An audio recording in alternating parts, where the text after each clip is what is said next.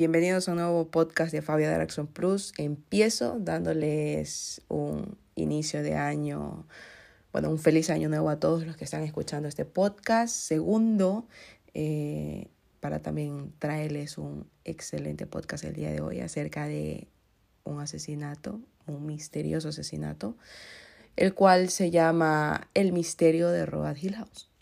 El 30 de junio de 1860 apareció en esta casa el cadáver del pequeño Francis Saville Kent, de tan solo cuatro años, degollado y apuñalado en el suelo de la letrina que utilizaba la servidumbre, de hecho, que atendía a la odiada familia Kent.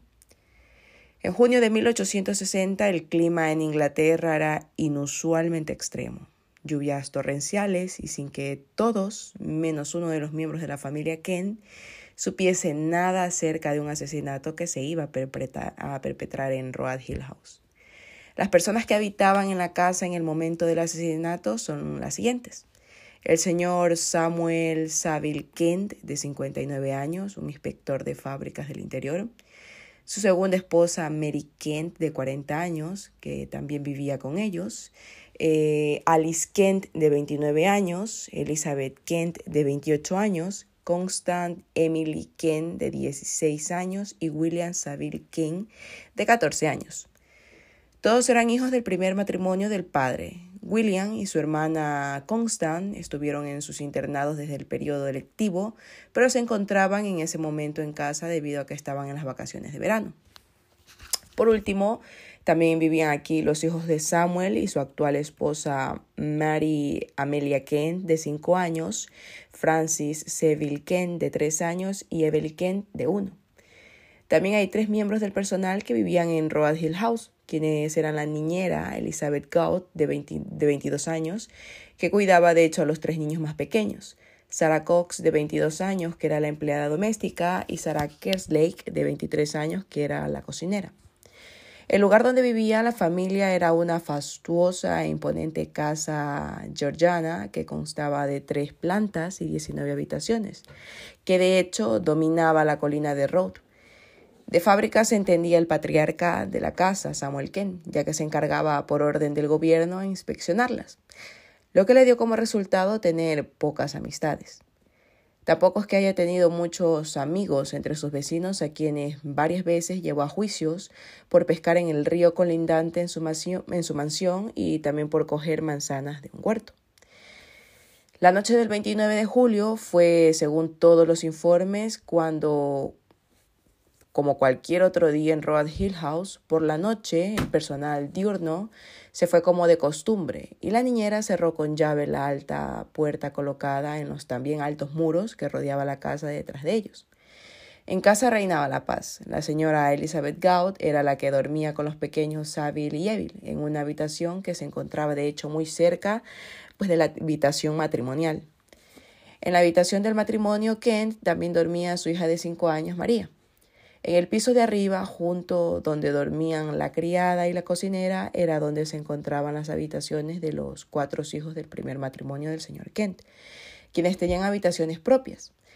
Tras levantarse de madrugada el día 29 de junio para abrir el, el desollinador, la niñera se percata de que Saville no estaba en su cuna. Se observaba un hueco marcado en el colchón de inmediato pensó que a lo mejor pues su madre le habría oído llorar como otras noches y se lo habría llevado a su habitación. Pero pocas horas después se comprobó que en realidad el niño había desaparecido. No estaba en ninguna de las tres plantas de la casa. La criada de hecho encontró uno de los inmensos ventanales que tenía la casa en la parte trasera entreabierta. Y de inmediato se inició la búsqueda por el inmenso jardín, pero pues no se encontró absolutamente nada. Mientras se registraba el terreno, uno de los trabajadores de la propiedad notó un pequeño charco de sangre fuera del baño del personal en los jardines de la casa. Al llegar al baño sacaron un gran bulto. Aquel bulto era nada más y nada menos que el cuerpo de Sabil, envuelto en una manta empapada de sangre de su catre. El niño que aún estaba vestido con su camisón tenía un corte muy profundo en la garganta. También tenía una puñalada en el pecho y hematomas en torno a la boca. La policía y el tribunal local, tras interrogar a los empleados, trabajadores y muy levemente a los hijos, estaban desorientados, pero estos concluyeron que por la manera en la que raptaron y asesinaron al niño, el hecho fue cometido por un ocupante de la casa. Las autoridades se aferraron a la única corazonada que tenían. Era muy raro que la criada no oyese nada estando en la habitación. Además había expresado más de una vez que el niño era un mimado y un llorón, pues que lo contaba todo a su madre y se contradijo al asegurar que se había percatado desde el primer momento de la ausencia de la manta para después negarlo. Samuel Kent tampoco ayudó mucho, ya que también se equivocó con lo de la manta y dejó encerrados en la cocina con pretextos vagos a dos policías al poco de revisar la casa. La hipótesis que se planteó fue la siguiente. La niñera tenía un romance con el señor de la casa el niño los vio y el hombre y ella lo asesinaron. También jugaba mucho en contra del historial del padre. Resultaba que la actual señora Kent había sido la anterior institutriz de la casa, con la que mantuvo, pues con la que mantuvo relaciones mientras convivía con su anterior esposa. La detenida, eh, claro, fue la señora Gaud, pero por falta de pruebas en el interrogatorio provocó la intervención del Morning Post diario que lanzó a las dos semanas el grito de alarma eh, que se había cometido un crimen cuyo misterio, complejidad y también maldad no tenían paragón en nuestra historia criminal. La seguridad de todas las familias y lo sagrado de los hogares ingleses exigían que no se diera descanso al caso hasta que se hallara o se haya despejado la última sombra del oscuro misterio que envolvía todo lo que había sucedido. Con protestas en la prensa nacional por el asesinato, el gobierno pues envió a su mejor hombre, Jonathan Witzer, que era un detective de 46 años, y al hombre pues le predecía su gran reputación por ya haber resuelto varios crímenes notorios e incluso tenía la reputación de ser capaz de resolver los casos más difíciles. Y como dato aún más interesante, Witzer sería el primer gran modelo de detective literario, era tenaz, intuitivo y deductivo, como pocos, y pues eso lo tenía claro. El asesinato de Road Hill House tenía que haber sido hecho por alguien detrás de la casa, pero la pregunta era quién. Primero pensó en Constance, aunque había sido enviada con 15 días eh, el de atraso, eh, el inspector sabía de la actitud fría tras haberse cometido el crimen y de los celos hacia el hermano pequeño, hacia Sabis, como se lo había confesado a las compañeras de las escuelas, a las que pues también se interrogó. Además era la única que junto con William tenía habitaciones propias. Eso sin contar a los ataques de locura que se le atribuían a consecuencia de la herencia de su madre. Así también como el episodio protagonizado cuatro años antes, cuando huyó con su hermano tras cortarse el pelo y tirar su ropa de chica en la letrina, donde fue hallado muerto su hermano. Constance fue detenida, pero en sus informes a sus superiores Witzer pedía ayuda para atar bien sus sospechas. El caso se desbordaba en una auténtica marabunda y una treintena, una treintena de periodistas siguió las diligencias que reproducían íntegramente en la prensa, lo cual fue de hecho el auge de los medios de comunicación, y el caso que tenía que encumbrar al detective se le convirtió en un boomerang. Todo el mundo enviaba cartas a Scotland Yard, a los diarios, lanzando sus teorías o también ofreciéndose para medir cráneos, analizar pues, la última imagen en la retina del niño o dar con el culpable a partir del sonambulismo.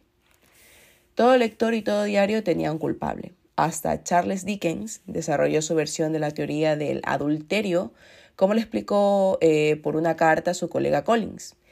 El señor Kent tiene una aventura con la niñera, el pobre niño despierta en la cuna y se incorpora, contempla movimientos gozosos, la niñera lo estrangula, ahí mismo el señor Kent hace cortes en el cuerpo para confundir a los que efectúan el descubrimiento, y es así como expone su hipótesis. De inmediato, pues los turistas acuden a al lugar, ¿no? al lugar del crimen eh, para verlo, aristócratas que escriben a Constant para que visite sus salones y frente a todo lo que se exponía, Witcher seguía sin hallar el probable camisón manchado de sangre que debía haber llevado la chica en el momento del asesinato. El investigador era el epicentro de un terremoto sociológico, el tipo de crimen horrendo que no hacía ni 20 años. La sociedad inglesa pues miraba como lo que ocurría en los arrabales de Londres estallaba en pleno comedor de la burguesía. Las investigaciones de la prensa y los detectives de clase social inferior se consideraban intrusiones intolerables en la vida social victoriana. Witcher, el arquetípico héroe detectivesco asociado a la ciencia, era también el paradigma del espía. Había acusado a una niña seguramente desequilibrada, pero aún así sin pruebas, y esto lo llevó a la desgracia. No se le volvió a asignar ningún caso significativo y la chica quedó libre. Posterior a esto, la familia Ken abandonó Road Hill House tras subastar los bienes y la gente pagaba más por sus camas u otros objetos morbosos. Constance fue internada en un colegio y luego comenzaron pues a editarse los primeros libros y folletines del crimen y Witcher terminó en 1864 solicitando la jubilación. Un año después, Constance confesó ante un juez su culpabilidad. ¿Cuál era el móvil? Sencillamente la venganza contra su madrastra por ocupar el lugar de su madre. La chica hizo hincapié en que estaba bien, en que estaba cuerda mentalmente y que se había deshecho del camisón ensangrentado, tal como el detective Witcher conjeturó, y que lo hizo sola. Ante las dudas del caso, se conmutó la pena de muerte por 20 años de reclusión. Cuando salió de la cárcel el 18 de julio de 1855, Constance se fue a Australia. Poco tiempo después se supo que ahí vivía su querido hermano William quien ahora era un biólogo y ella, pues posterior a esto se hizo enfermera y vivió aproximadamente 100 años. Witcher había muerto muchos años atrás. Había muerto en Londres en 1881 a la edad de 67 años. Olvidado y con un sabor a fracaso, a pesar de todas las pericias hechas como detective. El asesinato de Road Hill House se cerró, así que quienes creen en Witcher les dejo las últimas, bueno, la última teoría que envió a sus supervisores antes de dejar el caso. La carta decía lo siguiente. Constance mató al niño pero con ayuda de su hermano William. Estas fueron las últimas palabras que pudo expresar el detective con respecto al caso y que sin lugar a duda no estaba del todo equivocado.